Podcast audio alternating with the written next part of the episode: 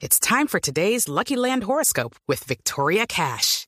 Life's gotten mundane, so shake up the daily routine and be adventurous with a trip to Lucky Land. You know what they say. Your chance to win starts with a spin.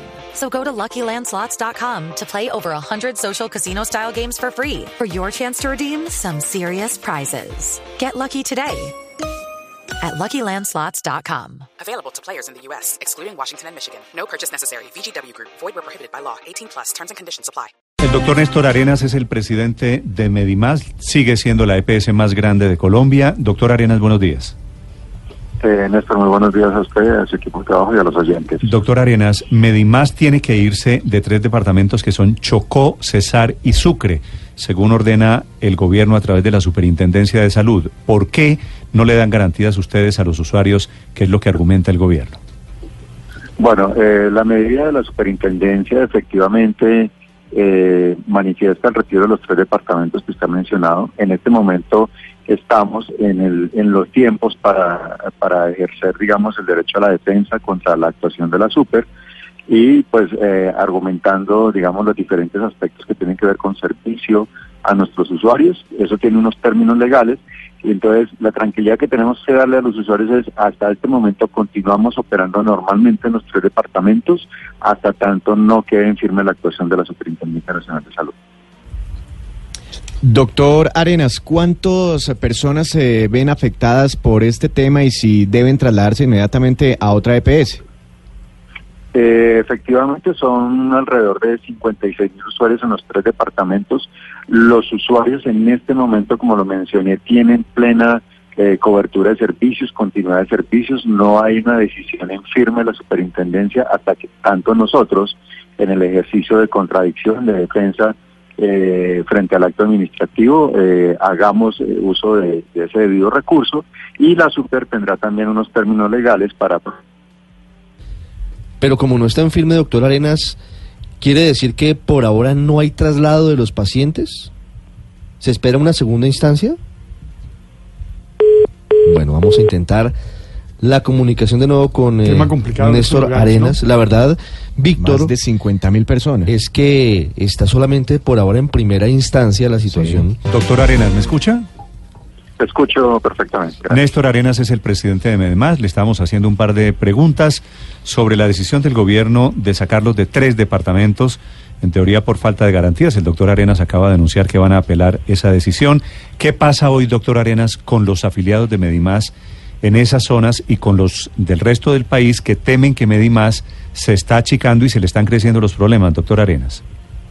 Bueno, como lo mencionaba anteriormente, eh, informarle pues a los usuarios y a todos los interesados en la operación en esos tres departamentos que continuamos con la operación normal, continuamos garantizando los servicios de salud hasta tanto no quede en firme la actuación de la Superintendencia Nacional de Salud. Y para eh, los cuatro millones de afiliados que, que, tenemos en el resto de los departamentos del país, pues la operación continúa normalmente, sin ningún tipo de traumatismo, y esa es la tranquilidad que tenemos que transmitirle a todos nuestros usuarios. Sí.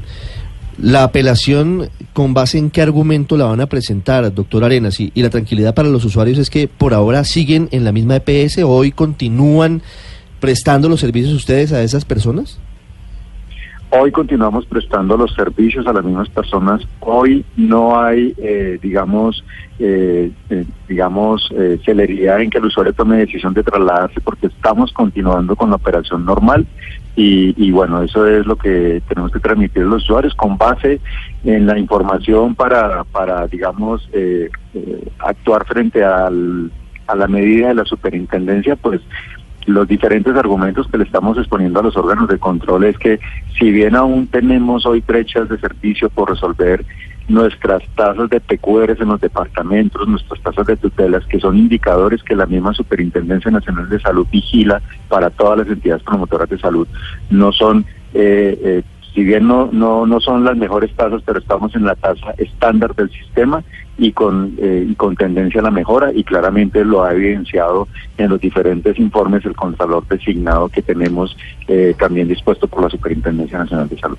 Doctor Arenas, la salida de estos eh, tres departamentos puede afectar el negocio que se está cocinando, eh, en el cual pues los actuales dueños de Medimás están vendiendo la EPS a un gran inversionista internacional. Eh, la transacción o digamos el interés del inversionista extranjero en la posibilidad de comprar la compañía en nada afecta la operación de la compañía. Eso es un ejercicio que está en cabeza de los accionistas de la organización y nosotros como responsables de la operación lo que tenemos es que seguir garantizando bien sea con, con un nuevo accionista o con unos nuevos accionistas o con los actuales, la operación normal de la compañía y eso y eso es lo que estamos haciendo.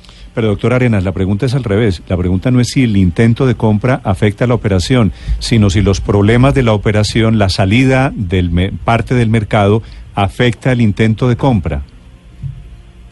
El, proceso de compra es un proceso que está apenas, eh, digamos, en una exposición de una manifestación o un interés de un accionista de comprar la compañía. Es un debido proceso que se hace normal en todos estos, estos eh, tipos de transacciones de gran envergadura. Es un proceso que se puede demorar dos meses, tres meses en la debida diligencia entrará claramente eh, la Superintendencia Nacional a vigilar el proceso, a que el inversionista cumpla con toda la rigurosidad, eh, el origen de los fondos y demás, y por eso menciono que es un proceso que se demora y hasta tanto, eh, digamos, eso no se surta, pues acá estamos garantizando la operación normal de la compañía. ¿Y quién es ese gran inversionista? ¿Quién es Dinámica? ¿Quién está detrás de, del posible nuevo dueño de, de Medimás? Y hay que recordar pues que es una EPS que en, hace dos años prácticamente cambió de dueños y ahora está en un nuevo proceso de venta sin solucionarse los problemas de fondo.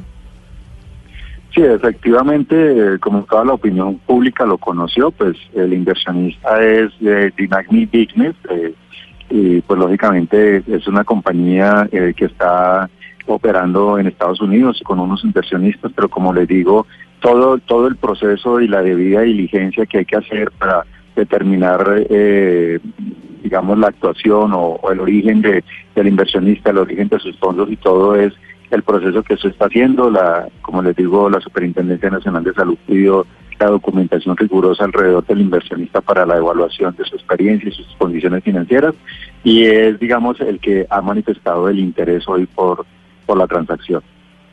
Usted, doctor Arena, se ha reunido con el dueño de, de esa empresa, de Dynamic, que es el señor Adnan Salam.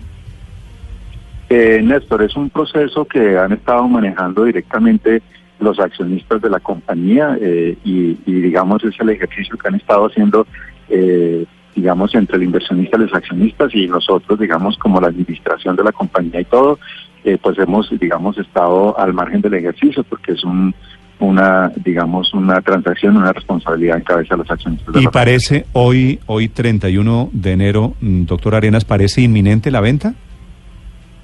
No, como le digo, Néstor, es un proceso que se demora, eh, es un proceso que tiene que surtir una debida diligencia, es un proceso Pero de gran la, envergadura. ¿La venta está suspendida?